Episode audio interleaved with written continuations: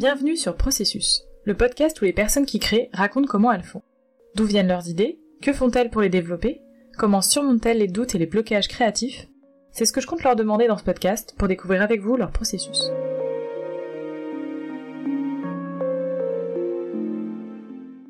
Dans cet épisode, Thomas Pinsard, ébéniste chez Atelier Thomas Pinsard, nous parle de son processus. Alors le, métier d'ébéniste, euh, c'est une, une, histoire assez longue. Euh, ça commence donc euh, au Moyen Âge avec l'utilisation du bois qui était fait dans l'usage de, de l'habitat en tant qu'élément de construction. Et au fur et à mesure, on utilisait celui-ci pour, pour se servir en mobilier. Donc on a commencé à faire des tables où on creusait un trou dans la table et on mangeait dedans. Et donc c'est à partir de, cette, euh, ce moment-là, au Moyen Âge, euh, qu'on a différencié donc le, huchier de, grande cognée et le huchier de petite cognée. Donc le huchier de grande cognée réalisait la, partie construction et ensuite euh, la partie un peu plus mobilier, aménagement de l'intérieur de l'espace de vie pour le huchier de petite cognée. Et donc cette différenciation, a continué à perdurer. Et aujourd'hui, ce qui donne euh, au niveau du travail du bois différentes euh, classifications du, métier, avec le charpentier, le menuisier qui va intervenir dans la, maison, et l'ébéniste. L'ébéniste, c'est qui va faire des, meubles. Et donc pourquoi on différencie le travail de l'ébéniste et du menuisier, qui est une grande question.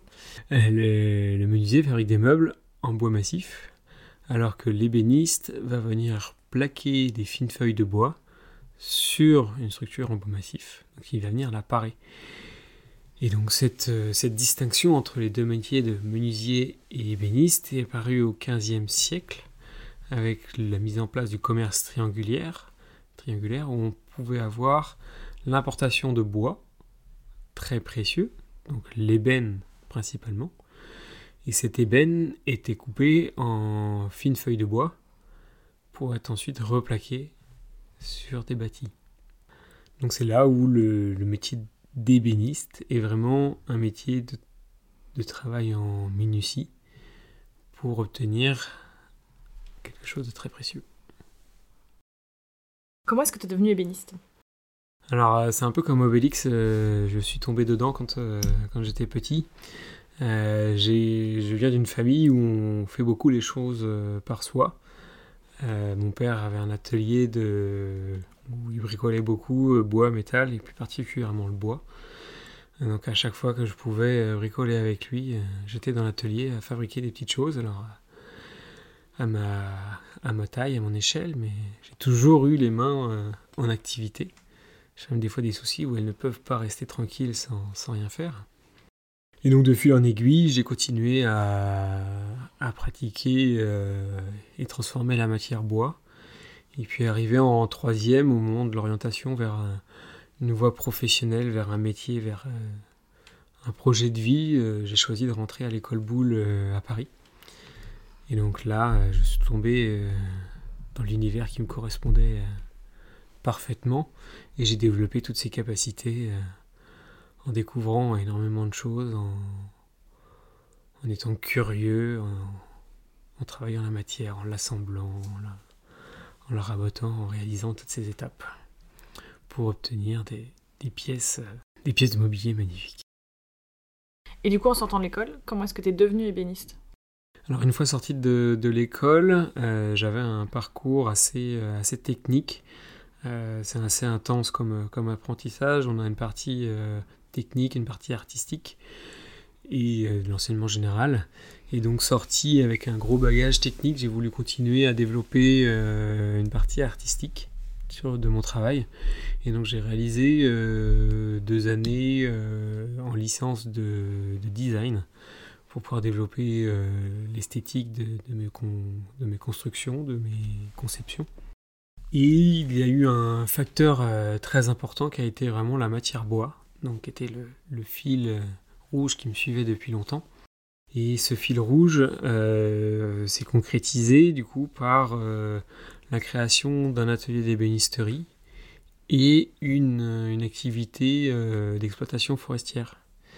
Donc aujourd'hui, on maîtrise le processus de transformation d'un meuble de la matière première dans la forêt jusqu'à l'installation du meuble chez le client pour assurer vraiment tout le suivi et la connaissance de la matière, le processus de séchage de A à Z.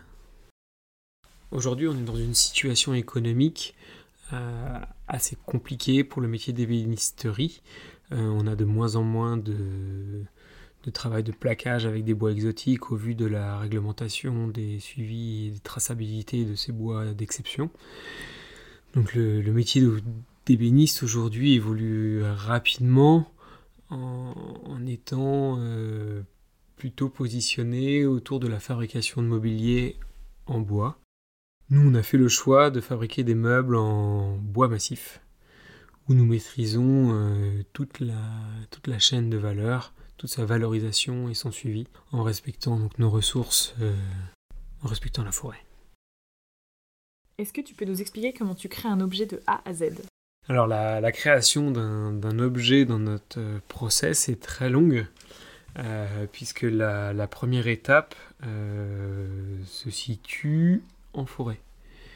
Donc on a la particularité d'abattre nous-mêmes euh, nos pièces de bois massif pour fabriquer nos meubles. Donc on va réaliser l'abattage euh, entre Noël et 1er janvier. Donc c'est une tradition euh, familiale qui est perpétrée par mon oncle et mon père depuis les années 90. Donc on abat chaque année des arbres pour fabriquer des meubles ensuite. Donc ça, c'est la première étape de la transformation. Donc cette première étape euh, a été conditionnée par la sélection des arbres. Donc sur une parcelle, les arbres sont sélectionnés en fonction de la répartition de la population environnante.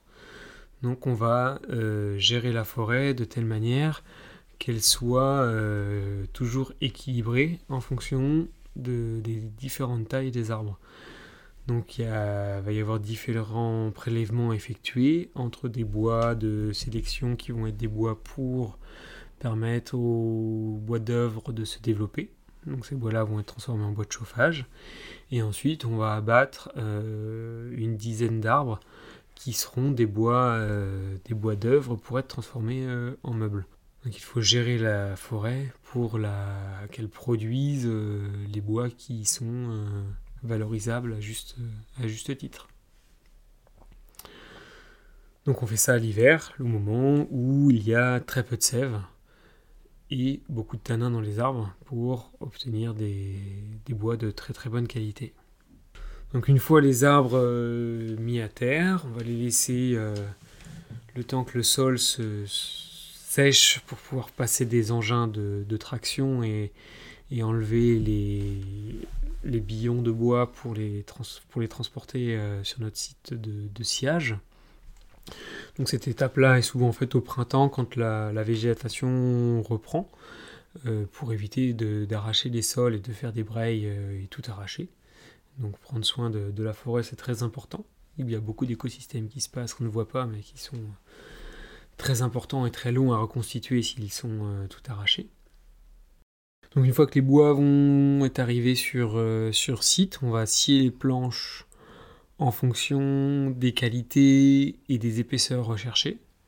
Donc par exemple dans une, dans une bille qui sera plutôt en bas de l'arbre, on va faire des planches euh, pour faire de la longueur et des, beaux, des très belles pièces avec des, des bois qui vont être très rectilignes. Et à l'inverse, on va faire des planches un peu plus dépareillées sur des pièces en hauteur pour faire plutôt des, des éléments qui ne seront pas forcément visibles euh, au premier regard dans les, dans les meubles. donc cette étape-là, dans le choix et la définition de quelle pièce on va réaliser dans quelle, euh, dans quelle euh, bille, est très importante pour avoir une valorisation maximale de, l'arbre et éviter de jeter la matière ensuite. Donc une fois sciés, les arbres vont être entreposés dehors de manière à ressuyer. Donc ils vont rester dehors à ressuyer pendant 6 mois à peu près, donc aux intempéries. Donc ils vont prendre de l'eau, le soleil, ils vont, à un moment ils vont être mouillés, ils vont, ensuite ils vont sécher. Euh, cette étape est très importante pour ouvrir le, port du bois et avoir un séchage, un séchage de qualité ensuite. Parce que ressuyer, ça veut dire quoi au final? Donc le ressuyage va permettre de, bien laver euh, le bois et obtenir l'ouverture des pores du bois pour avoir derrière un séchage qui sera optimal et euh, garantir un bois de, très bonne qualité. Donc une fois le, le bois ressuyé, il sera entreposé dans un séchoir. Donc nous, on a historiquement dans la famille un séchoir à tabac. Donc il y a un séchoir avec des clairvoies où le, vent passait de manière naturelle pour euh, sécher le tabac. Et donc on a reconverti ce, séchoir à tabac en séchoir à bois. Donc les planches sont entreposées sur taquet dans ce séchoir et euh, et restent longtemps euh, à sécher pour obtenir un bois qui soit séché lentement et de manière homogène comme, les anciens. Donc ce temps de séchage-là va être déterminé par l'épaisseur de la planche. Et donc on considère euh, le temps de séchage à 1 cm par an. Donc une planche qui va faire 3 euh, cm d'épaisseur, il faudra 3 ans pour la sécher. Comme une planche de 6 cm, il faudra 6 ans. Donc cette étape-là est très longue, mais très importante pour permettre au bois de se, de se resserrer et obtenir un bois de qualité puisqu'aujourd'hui on a beaucoup de bois qui sont étuvés. Et donc on retire l'eau de manière trop rapide du bois, il n'a pas le temps de se resserrer. Et donc s'il est remis dans un environnement humide, il va reprendre l'humidité et se remettre à faire son cycle et se rétracter. Et on va avoir des plateaux qui fendent, qui fissurent, qui travaillent. Donc c'est très important cette étape de stockage de 1 an par centimètre pour avoir un bois de très bonne qualité. Et donc on en arrive à la dernière étape du processus pour préparer la, matière pour fabriquer un meuble. Donc on va le passer dans une, dans une étuve. Donc une fois, une fois séché dans le, dans le séchoir à bois de manière naturelle, on a un bois qui arrive à un taux d'humidité de 18% environ, mais qui ne correspond pas au taux d'humidité de, de l'habitat actuel. Donc on va le passer dans une étuve pendant un mois pour venir retirer les, derniers pourcents euh, d'humidité du bois et arriver donc à un taux d'humidité euh, d'environ 12-13% qui va correspondre, qui va correspondre à, au taux d'humidité de, l'habitat actuel. Aujourd'hui, avec toutes les normes de construction et de ventilation, on a des habitats qui sont très secs. Et donc il faut que le bois soit adapté à, cette, euh, hmm. à ce taux d'humidité.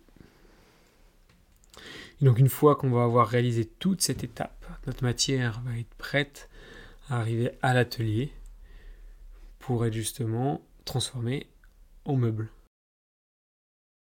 Donc une fois le, bois euh, arrivé à cette étape, on va pouvoir le transférer à l'atelier pour le transformer euh, en meuble. Et donc la connaissance de toutes les planches de bois, de toutes leurs qualités, de toutes leurs euh, caractéristiques, va permettre de, proposer la bonne pièce de bois pour le bon projet en fonction des besoins du client et de, l'application des, planches de bois dans, le projet. Est-ce que tu travailles que sur commande ou est-ce que tu as aussi toi des pièces que tu crées euh, parce que tu as une idée et tu as une envie? Alors au début où je me suis installé, j'avais une production de, création. Euh, ça prend énormément de temps de faire la, conception, la création, puis la fabrication.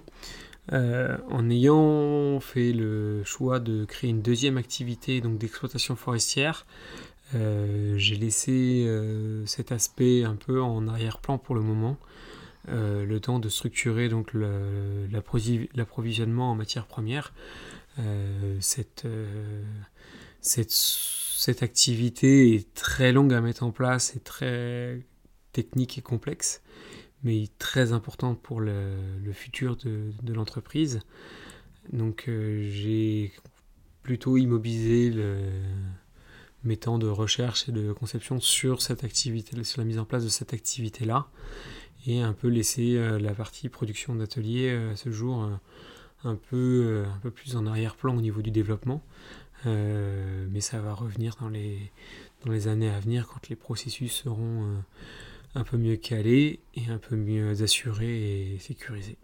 Donc ça veut dire que là, pour le moment, quand tu produis euh, des objets, des meubles, c'est sur commande Donc aujourd'hui, on produit uniquement sur commande. Donc on a deux types de, clients. Donc on va avoir le client particulier qui va arriver avec ses, demandes euh, sur lesquelles on va euh, analyser les, souhaits et ensuite dessiner un projet. Et on va avoir une, deuxième typologie de, clients qui vont être plutôt des prescripteurs, donc qui vont être des designers, des architectes, qui vont avoir réalisé ce travail de conception euh, en amont et qui vont arriver avec donc le projet euh, à fabriquer.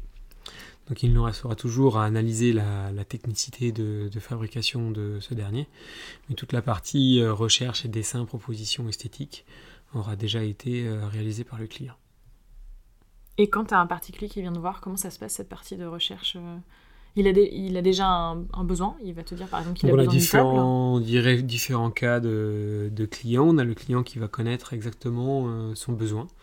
Donc il va nous, nous présenter euh, ses besoins de manière très très précise et on va pouvoir avancer assez rapidement. Donc là va se mettre en place un jeu, un jeu d'échange entre le, le client et euh, les réalisations possibles. Donc par mail, les envois de visuels, de modélisation pour, euh, que le, client comprenne bien le- les choix qu'il fait. Ou alors on va être euh, dans un autre cas de figure où le, client euh, a un souhait. Il veut aménager un espace, mais il ne sait pas forcément comment. Et donc là, on a plutôt carte blanche de faire des propositions. Donc là, on va plutôt prendre des idées euh, à droite à gauche euh, pour euh, commencer à étayer une conception d'un projet. Et de fil en aiguille, c'est le client qui définit ce qu'il souhaite.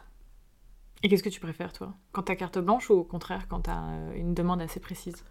Alors le, le souci de la carte blanche, c'est que ça demande beaucoup de temps. Ouais. Quand on est entrepreneur, le temps manque, le temps manque beaucoup, donc c'est assez long. Euh, Aujourd'hui, j'ai un dessinateur qui me qui m'aide sur cette partie-là euh, pour euh, pour justement structurer un peu plus les formaliser les éléments pour les clients. Seul, c'est un peu compliqué de gérer une entreprise, de gérer tous les projets de front. Et après, sur la deuxième partie, avec les, les architectes et les designers, la partie résolution technique est quand même ce que je, ce que je préfère. Et là, c'est vrai que c'est assez, assez intéressant de garder le dessin au plus juste pour, euh, pour avoir quelque chose de solide et résistant euh, et qui corresponde le plus euh, au dessin. Et c'est quoi la partie résolution technique?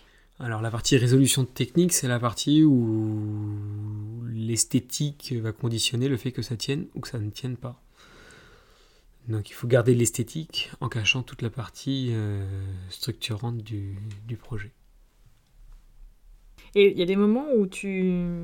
Justement, c'est difficile de faire tenir les deux Il y a des moments où on est obligé de faire des compromis.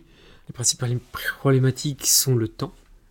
Parce que faire des solutions, c'est beaucoup de mise en œuvre, beaucoup de sous-traitance souvent. Donc ça, ça implique de pouvoir trouver des solutions qui soient temporellement réalisables par rapport à- au délai impart- donné par le client. Et ensuite, au niveau euh, technique, il faut quand même que le, le dessin soit respecté en fonction du choix de la, de la solution. Donc on ne peut pas faire quelque chose qui va tenir de manière grossière et avoir un, un dessin très fin à côté. Donc il faut trouver le bon, la bonne corrélation entre, entre les éléments. Et t'as déjà été... euh, Enfin, t'as déjà dé- dû laisser un projet de côté euh, parce que tu trouvais pas euh, dans l'instant la solution et y revenir plus tard? Alors souvent c'est comme ça qu'on on travaille beaucoup comme ça. Ouais. Euh, les projets sont laissés, euh, donc le client fait une re- remarque.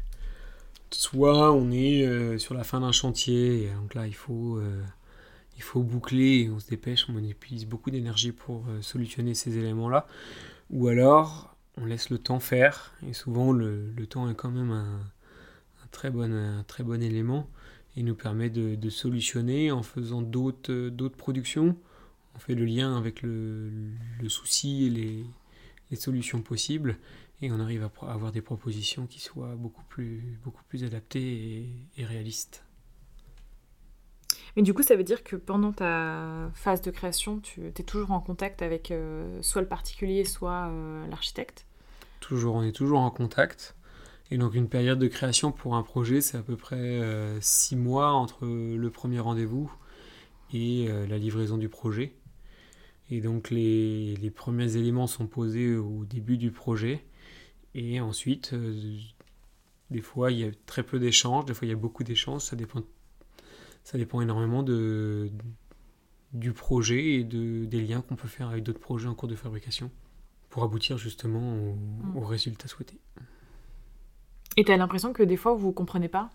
La personne, elle te dit Ah, mais moi, j'aurais euh, plutôt euh, souhaité ça, et tu as l'impression d'avoir répondu à sa demande, et en fait, non Alors, des fois, on a des soucis d'incompréhension, on arrive souvent à les résoudre assez rapidement. Je dirais plutôt que la barrière entre le client et le professionnel, c'est plutôt la, modélisation dans l'espace des solutions, où le client va avoir du mal à visualiser les, propositions. Alors heureusement aujourd'hui on a les outils de 3D qui nous permettent de modéliser ces, éléments sur ordinateur. Mais des fois on a, on a des soucis de, vision et on a des clients qui, qui voient en 2D au lieu de 3D. Et donc c'est un peu plus compliqué à, représenter ces éléments euh, pour qu'ils les comprennent bien et qu'ils puissent choisir les bonnes solutions par rapport à ces besoins. Est-ce que tu fais appel à, un ami parfois pendant la création? Est-ce que tu demandes de l'aide? Alors oui, on est, euh, on travaille jamais seul euh, et donc on échange les problématiques entre professionnels, entre, collègues sur des sujets quand on a des soucis techniques, quand on a des soucis esthétiques pour les résoudre et réussir à, répondre au client de, la meilleure des façons et lui proposer le, la, meilleure, euh, la meilleure réponse au travail demandé. Et euh, alors du coup, vous validez les plans? Et ensuite, une fois que les plans sont validés, tu passes directement à la production ou tu as une... Est-ce que tu fais un prototype avant de faire la version finale? Aujourd'hui, on travaille beaucoup sur, euh, sur commande on a très peu de phases de prototypage et d'expérimentation.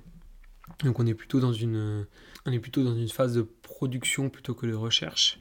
Et donc on va plutôt fabriquer les projets pour les clients euh, de manière euh, évidente, sans passer par des, phases de recherche, de, conception euh, approfondie.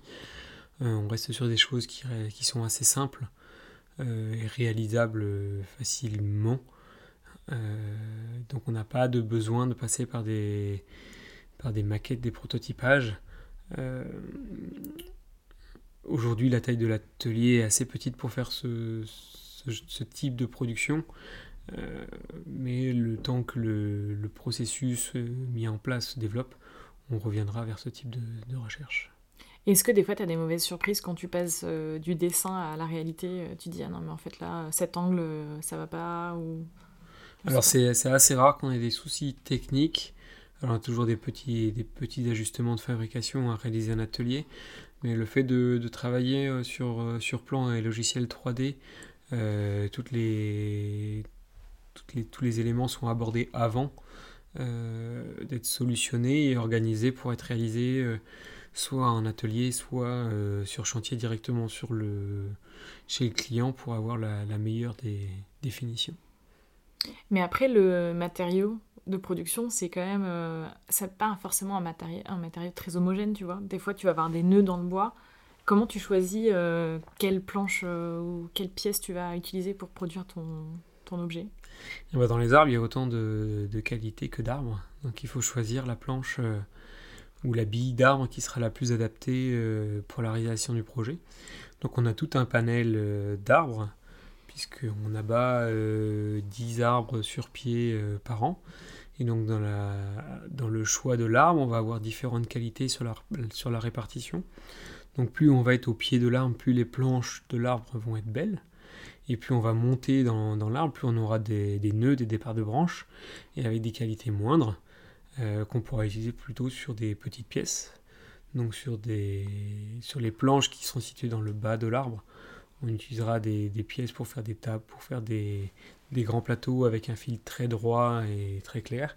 Et à l'inverse, sur des pièces où on a des nœuds, on va faire des pièces beaucoup plus petites pour garder, euh, pour garder au maximum toute la matière et la valoriser à sa juste, juste valeur.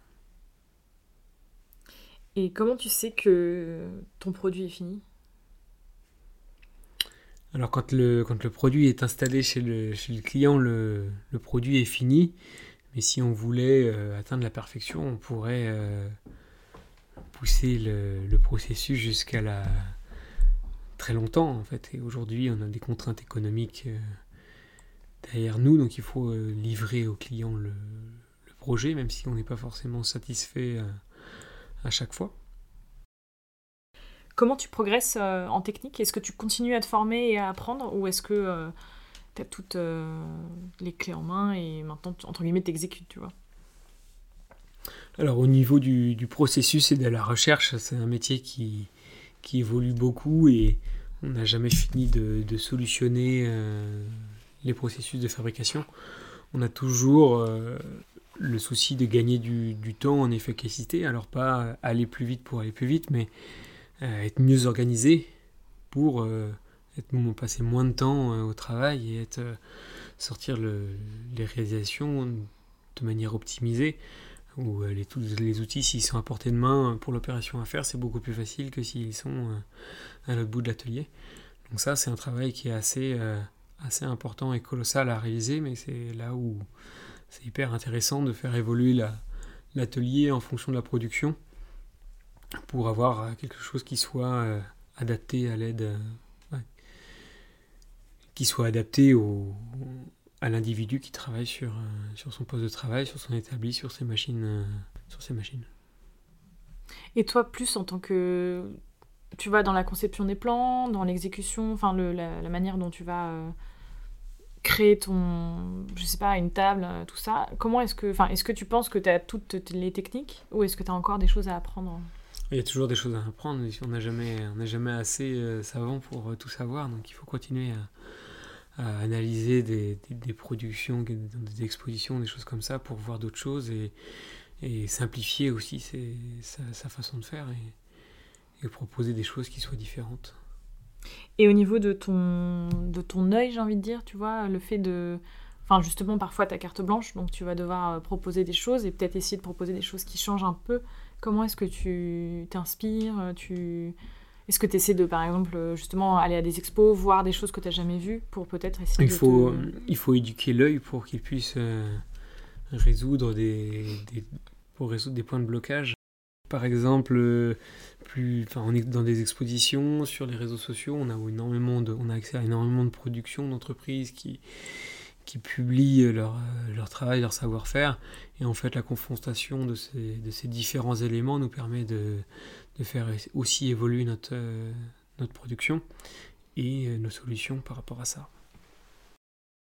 Est-ce que toi, ça t'arrive de, tu vois, chiner euh, dans les brocantes et prendre un tabouret et puis regarder comment il a été fait Alors, je, je fais cette, cette opération pour apprendre à, mes, à mes apprenants comment c'est fait, comment c'est fabriqué. Hmm.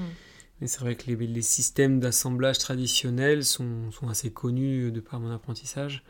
Donc j'ai peu, je fais peu de choses comme ça. Même si aujourd'hui on travaille énormément avec des systèmes d'assemblage euh, entre bois et métal qui euh, procurent des, résistances euh, très différentes. Donc là on a besoin de voir comment les industriels réalisent et quelles solutions ils ont pris pour certains types d'assemblage en fonction des contraintes. Et tu disais que pour le moment tu mettais un peu de côté le Enfin, tu faisais que des commandes et tu mettais un peu de côté la création. Est-ce que tu as, euh, je sais pas, euh, un petit carnet avec des esquisses euh, et tu, ah tu l'alimentes On a, toujours, une boîte à idées qui traîne dans un petit coin pour pouvoir toujours faire. Et l'envie de, de, fabriquer des choses nouvelles. Après, le, le temps est un peu le, le principal souci où la vie est intense et bien chargée. Donc, il y a plein de, plein de choses à faire et le le temps manque principalement, mais on essaie de trouver un accord entre tous ces éléments pour, euh, pour faire avancer notre, euh, notre travail. Et est-ce que euh, dans ce carnet, tu as une ou deux pièces, tu te dis de toute façon, dès que j'ai le temps, c'est celle-là que je fais en premier? Alors oui, il y a une pièce qui est, qui est dessinée, qui est, qui est, prête à être produite et qui attend juste un manque, une absence de clients pour, pour sortir. Donc peut-être que ça, ça, ça se rapproche. pour l'instant, on n'a pas eu le temps de, s'en occuper. Bah, je te le souhaite alors. Est-ce que tu sais pourquoi tu crées et pourquoi tu continues de le faire? Surtout que tu n'as pas toujours le temps, d'après ce que tu me dis. Ouais, si, euh, si on pouvait pas fabriquer, euh, utiliser ses dix doigts, euh, tiendrai pas en place. J'ai besoin de, de, ça pour continuer à avancer. Donc, il, faut, il faut utiliser ses dix doigts et le lien avec l'intelligence de l'individu pour continuer à concevoir et fabriquer des, éléments. C'est hyper important pour, pour le développement de, de soi. Merci à Thomas d'avoir partagé avec nous son processus. Vous pouvez retrouver son travail et les références qu'il a citées dans la description de cet épisode. Merci pour votre écoute. J'espère que cet épisode vous a plu. Si c'est le cas, partagez-le autour de vous. On se retrouve au prochain épisode pour découvrir un nouveau processus.